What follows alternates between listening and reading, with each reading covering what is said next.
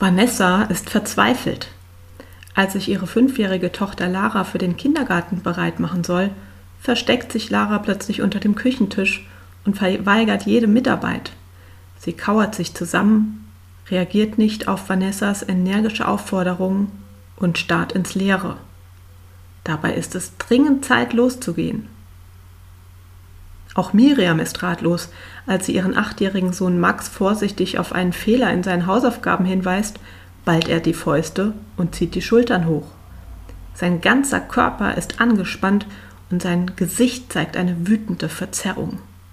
Er schreit, wirft mit Stiften und Heften um sich und beleidigt wild. Wenn auch dein Kind sich häufig daneben benimmt und du einfach nicht weißt, was du falsch gemacht hast, bist du damit definitiv nicht alleine. Selbst wenn Tante Erna fest davon überzeugt ist, dass dein Kind einfach nur ungezogen ist und du ihm endlich Grenzen setzen solltest, wahrscheinlich handelt es sich bei dem Verhalten deines Kindes eher um Stresssymptome. Wenn du herausfinden möchtest, wie du solche Stresssymptome erkennen kannst, woher sie kommen und wie du ihnen entgegenwirken kannst, dann ist diese Episode genau das Richtige für dich. Hallo und herzlich willkommen zum Kraftvoll Mama Podcast. Der Podcast für Mamas, die ihre Kinder zugewandt und bedürfnisorientiert begleiten wollen, auch und gerade in besonders herausfordernden Situationen und das alles ohne die eigenen Bedürfnisse zu übergehen. Mein Name ist Lena Frank und als Mama-Coach helfe ich dir dabei, dich auch an der Seite eines sensiblen und emotionsgeladenen Kindes gelassen und selbstsicher zu fühlen, sodass du das Mama-Sein auch wirklich genießen kannst.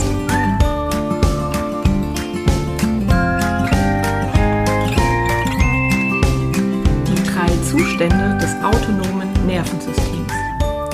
Das autonome Nervensystem ist ein Teil des peripheren Nervensystems, das für die Kontrolle und Regulation lebenswichtiger Funktionen im Körper verantwortlich ist. Wenn du dein Kind beobachtest, ist es wichtig zu wissen, dass das autonome Nervensystem im Gegensatz zum willkürlichen Nervensystem, das unsere bewussten Handlungen steuert, größtenteils unbewusst und automatisch arbeitet. Dein Kind kann also nicht bewusst entscheiden, in welchem Zustand es sich in einer bestimmten Situation befindet. Laut der Polyvagal Theory des amerikanischen Psychologen und Neurowissenschaftlers Dr. Stephen Porges können wir drei Zustände dieses autonomen Nervensystems unterscheiden. Sicherheitszustand. Der ventrale Vagusnervzustand kann auch als Sicherheitszustand bezeichnet werden. Wenn sich dein Kind in diesem Zustand befindet, fühlt es sich wohl und sicher. Es kann soziale Verbindungen aufbauen, rational denken, lernen und angemessenes Verhalten zeigen. Du erkennst, dass dein Kind sich im Sicherheitszustand befindet, wenn es entspannt, ruhig und gelassen wirkt. Die Körperhaltung ist aufrecht, die Muskeln sind entspannt und die Atmung verläuft ruhig und gleichmäßig. Dein Kind zeigt Offenheit für soziale Interaktionen und kann auf andere Menschen eingehen. Es zeigt Interesse an der Umgebung, ist neugierig und hat ein freundliches Gesicht. Zusätzlich zeigt dein Kind Anzeichen von Verbundenheit, wie Lächeln, Lachen, freundliche Gesten oder die Bereitschaft, auf andere zuzugehen und angemessen zu reagieren, wenn jemand traurig, verletzt oder bedürftig ist. Natürlich können die Anzeichen für den Sicherheitszustand individuell variieren. Beobachte dein Kind genau und du wirst bald die fürs typischen Merkmale erkennen.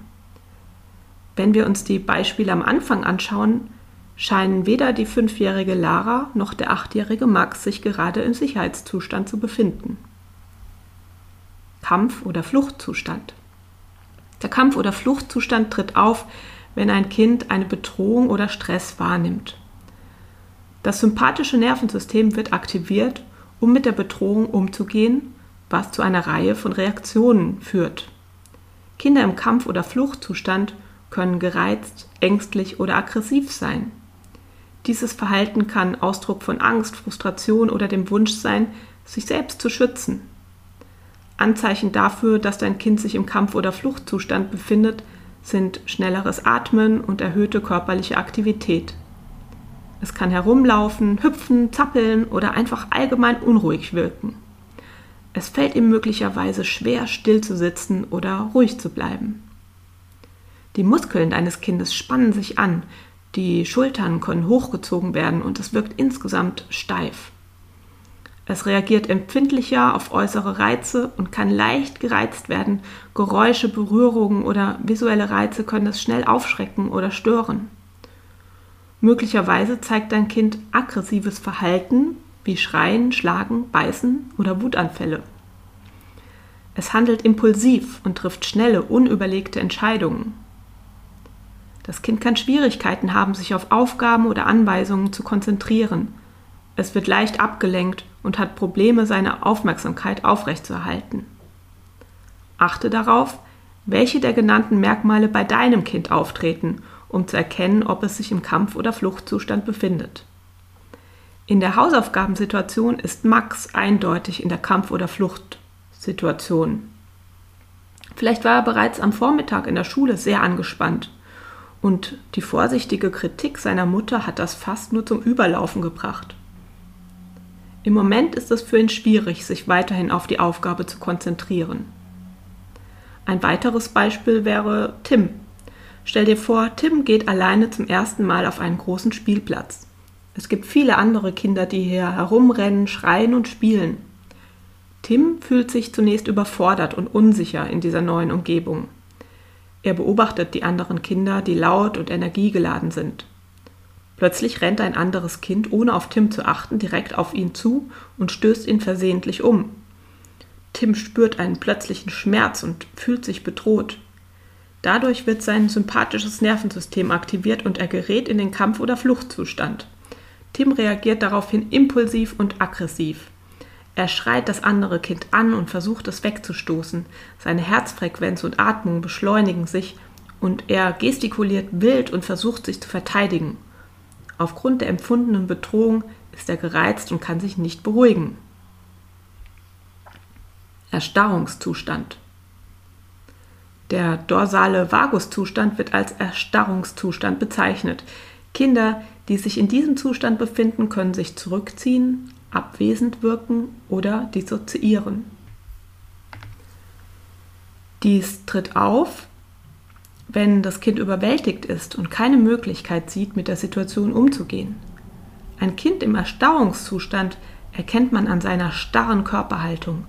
Es kann sich steif machen, sich zusammenziehen oder regungslos bleiben. Häufig bewegt es sich weniger, wirkt träge oder führt langsame Bewegungen aus. Es vermeidet den Blickkontakt, schaut weg und zeigt Desinteresse an sozialer Interaktion.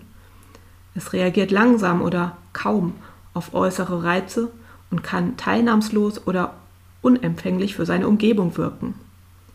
Im Eingangsbeispiel war es Lara, die in den Erstarrungszustand geraten ist. Dies ist ein automatischer Schutzmechanismus, der sie vor dem als zu stark empfundenen Druck schützen sollte, den ihre Mutter Vanessa durch ihren eigenen Zeitdruck auf Lara ausgeübt hat. Ein weiteres Beispiel wäre Valentin. Stell dir vor, Valentin kommt in die Schule und bemerkt, dass er seine Hausaufgaben vergessen hat.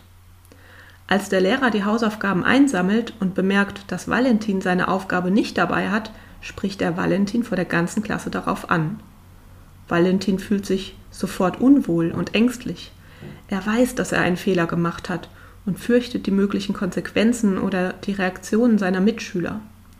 Der Lehrer spricht in einem strengen Ton mit ihm und fragt nach dem Grund für das Fehlen der Hausaufgaben.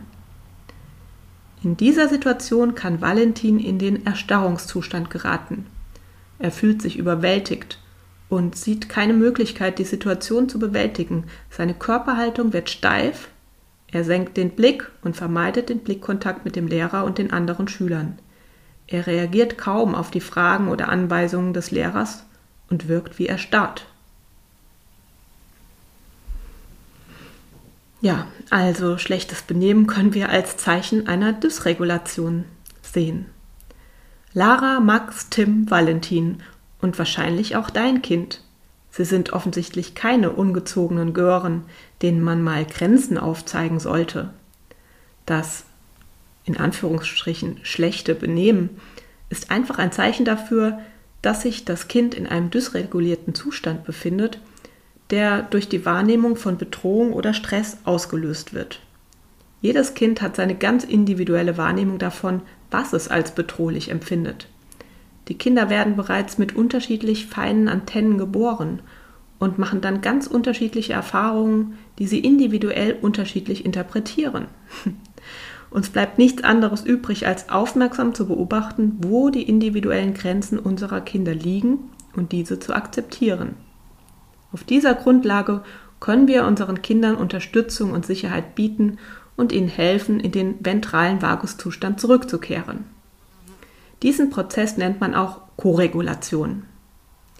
Wir ermöglichen es unseren Kindern, wieder ruhig, aufnahmefähig und sozial verbunden zu sein. Idealerweise achten wir auch präventiv darauf, eine Umgebung zu schaffen, in der das Kind möglichst nicht so häufig in einen dysregulierten Zustand gerät. Ja, wie du deinem Kind in den Sicherheitszustand hilfst. Eine empathische, liebevolle und feinfühlige Begleitung ist generell das größte Geschenk, das du deinem Kind auf seinem Weg durch die Kindheit und Jugend bereiten kannst. Wenn es in Gefahr gerät, in einen dysregulierten Zustand zu geraten oder bereits dort gelandet ist, dann kannst du gezielt dafür sorgen, dass das kindliche Gehirn Signale der Sicherheit erfährt. Hier sind fünf Ansätze, die ich für dich zusammengetragen habe, wie das ja, konkret aussehen könnte. Erstens, einfühlsame Verbindung aufbauen. Durch liebevolle und einfühlsame Interaktion kannst du eine Verbindung zu deinem Kind herstellen, die ihm dabei hilft, sich zu beruhigen und zu regulieren. Es ist dabei wichtig, dass du selbst innere Ruhe bewahrst. Das bedeutet nicht, dass du deine Gefühle unterdrücken oder eine betont ruhige und freundliche Elternfassade aufsetzen solltest. Es geht vielmehr darum, deine eigenen Gefühle achtsam wahrzunehmen, ihnen Raum zu geben und dich dann bewusst zu regulieren. Kinder sind sehr feinfühlig und nehmen die Stimmung ihrer Bezugspersonen wahr. Wenn du selbst ruhig und gelassen bist, kannst du deinem Kind helfen, sich sicher zu fühlen. Dieses Phänomen nennt man auch Koregulation. Zeige Präsenz, indem du physisch und emotional für dein Kind da bist. Physische Nähe wie Umarmungen, sanftes Streicheln oder das Halten der Hand sind wichtige Aspekte von Geborgenheit. Allerdings ist es wichtig, auf die Signale deines Kindes zu achten, da nicht jedes Kind gerne berührt wird oder dies zu jeder Zeit möchte. Achte auf die Bedürfnisse deines Kindes und respektiere seine Grenzen.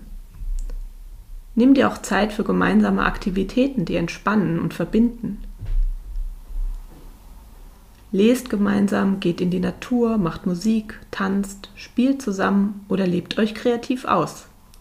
Zeige Interesse an den Bedürfnissen und Erfahrungen deines Kindes und sei verfügbar, um sensibel auf seine Signale und Botschaften zu reagieren womit wir auch schon beim zweiten Ansatz wären.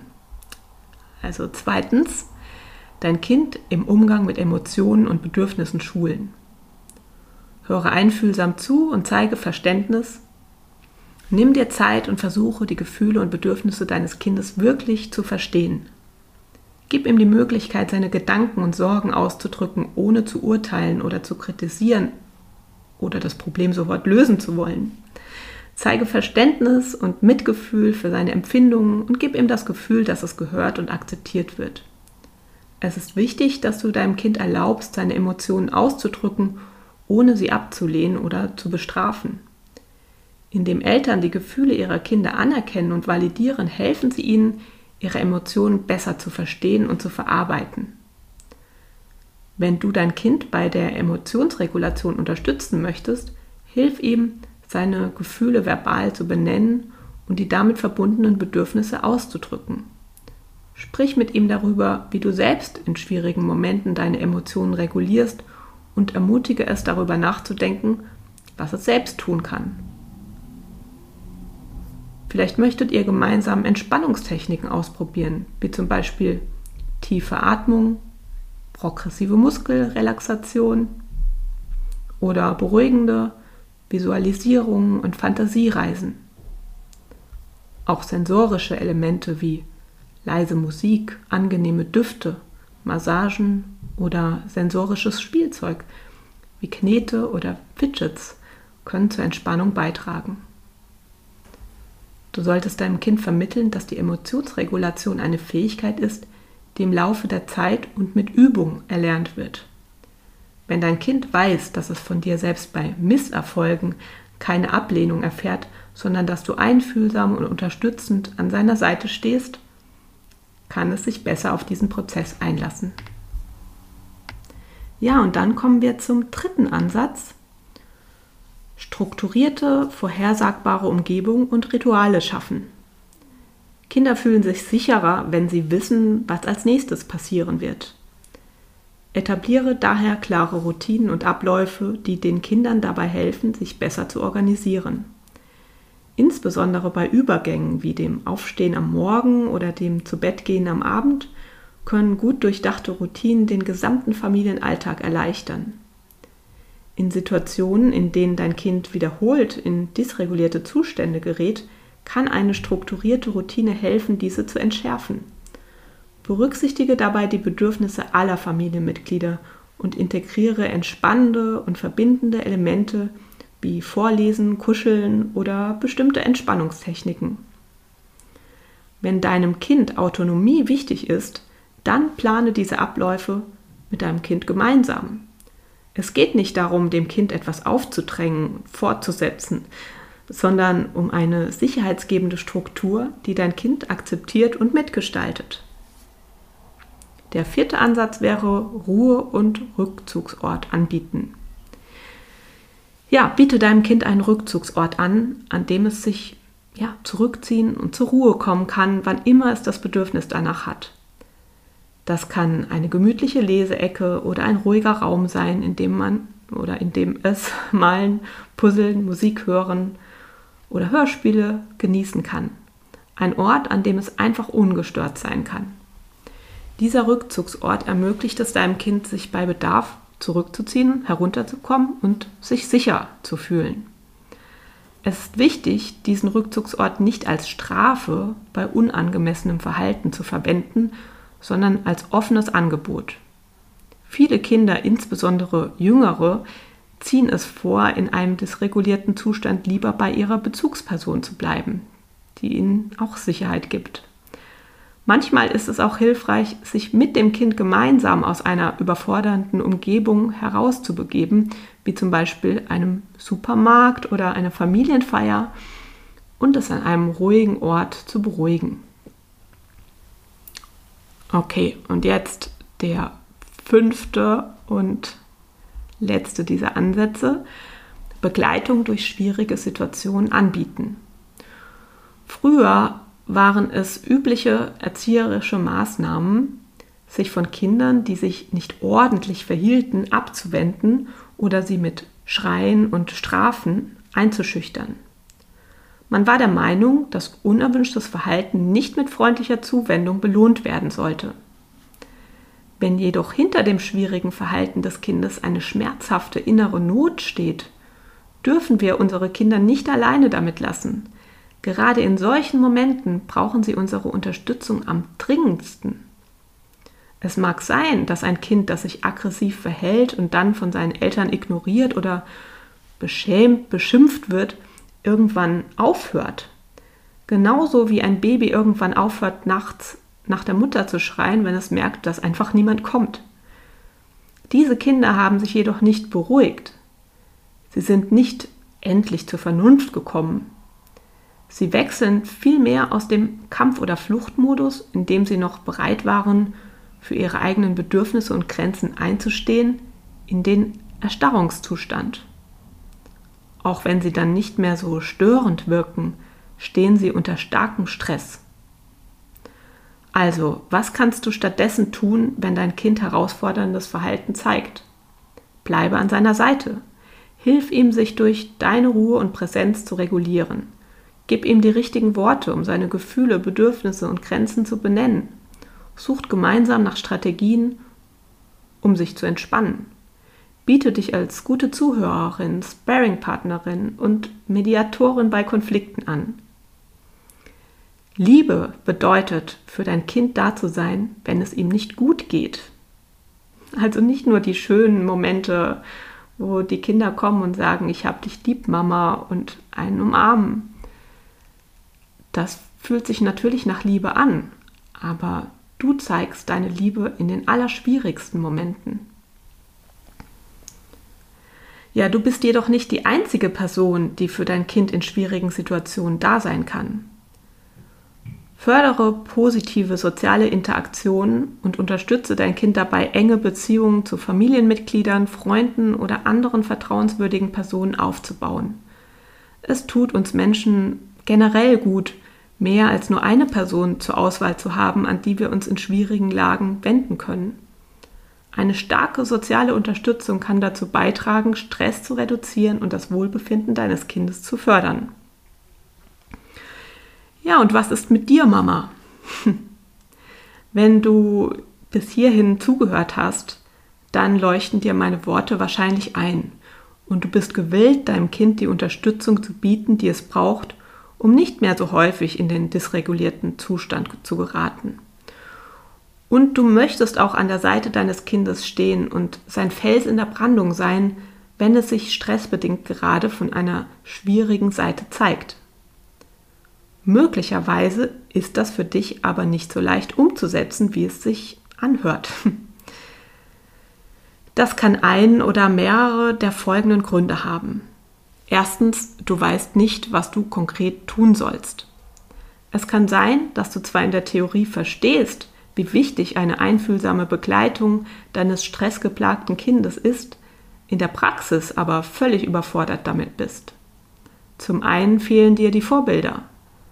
Du hast weder deine eigenen Eltern noch irgendwelche anderen Eltern ausgiebig dabei beobachten dürfen, wie sie ihren Kindern auch in den besonders herausfordernden Situationen bedürfnis- und beziehungsorientiert zur Seite stehen.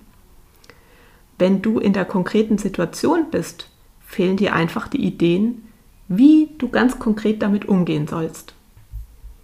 Zweiter möglicher Grund, dir stehen irreführende Gedanken im Weg auch wenn du grundsätzlich für dein Kind da sein möchtest, kommen in Situationen, in denen dein Kind sich nicht so verhält, wie du es gerne hättest, irreführende Gedanken in dir auf.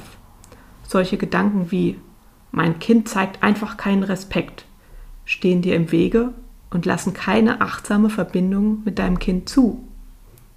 Es handelt sich dabei um Glaubenssätze, die wir unbewusst von anderen übernommen haben und von denen wir uns im Leben leiten lassen. Es lohnt sich, ihnen auf die Spur zu kommen und sie im Lichte des Bewusstseins zu überprüfen, ob wir sie tatsächlich als Leitlinie für unser Leben weiterführen oder lieber aussortieren und durch förderlichere Gedanken ersetzen wollen. Ein dritter möglicher Grund, warum das alles nicht so leicht für dich ist, dein Kind triggert schmerzhafte Kindheitserfahrungen in dir. Ja, es kann auch vorkommen, dass du trotz all deiner guten Vorsätze von starken Emotionen überwältigt wirst, wenn du mit deinem Kind interagierst. Dies kann passieren, wenn das Verhalten deines Kindes schmerzhafte Erinnerungen aus deiner eigenen Kindheit hervorruft. Wenn zum Beispiel deine Eltern dich bestraft haben, indem sie dich ja weggeschlossen haben, bis du wieder brav warst, wenn du Widerworte gegeben hast, dann können Widerworte deines eigenen Kindes dir gegenüber eine überwältigende innere Alarmreaktion auslösen. Du hast möglicherweise gelernt, dass Widerworte lebensbedrohliche Konsequenzen haben können. In deiner damaligen Situation warst du auf die Zuwendung deiner Bezugsperson angewiesen, weshalb es sich tatsächlich lebensbedrohlich angefühlt haben mag. Dieses überwältigende, schmerzhafte Gefühl der Hilflosigkeit kann allein durch ein Widerwort deines Kindes ausgelöst werden. Es ist jedoch wichtig zu verstehen, dass dein Kind nicht für deinen eigenen Schmerz verantwortlich ist und du solltest darauf achten, ihm nicht die gleichen emotionalen Verletzungen zuzufügen, die du selbst erfahren hast. Daher ist es von großer Bedeutung, sich dieser Zusammenhänge bewusst zu werden und ihnen entgegenzuwirken, wenn möglich. Ein vierter möglicher Grund, du bist es nicht gewohnt, dich selbst zu reflektieren. Möglicherweise fällt es dir schwer, dein eigenes Verhalten kontinuierlich auf konstruktive Weise zu hinterfragen.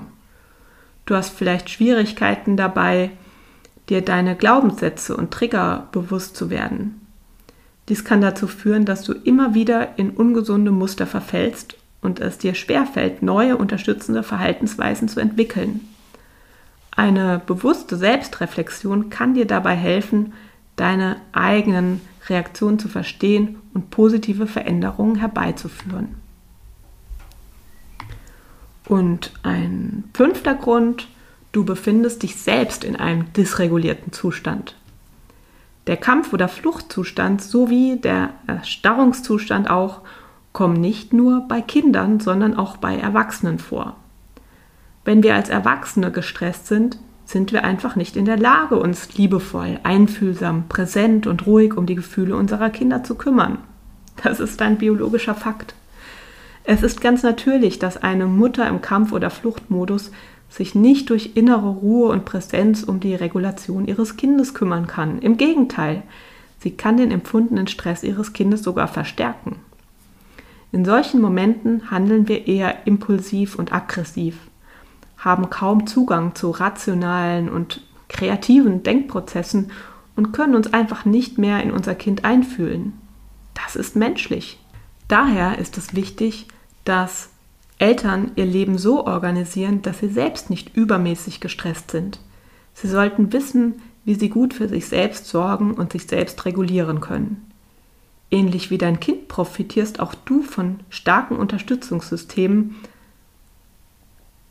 die dir zur Seite stehen und dich entlasten, wenn es nötig ist. Du brauchst ebenfalls jemanden, dem du dich anvertrauen kannst, wenn es dir nicht gut geht, oder von dem du Rat erhältst, wenn du Hilfe benötigst.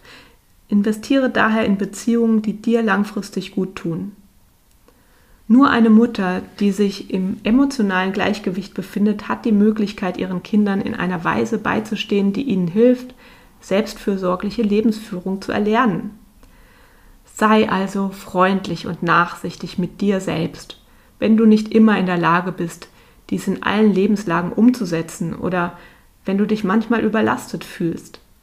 Indem du liebevoll mit dir selbst umgehst und für dich selbst sorgst, kannst du dich leichter selbst regulieren und eine liebevolle und unterstützende Atmosphäre für dein Kind schaffen.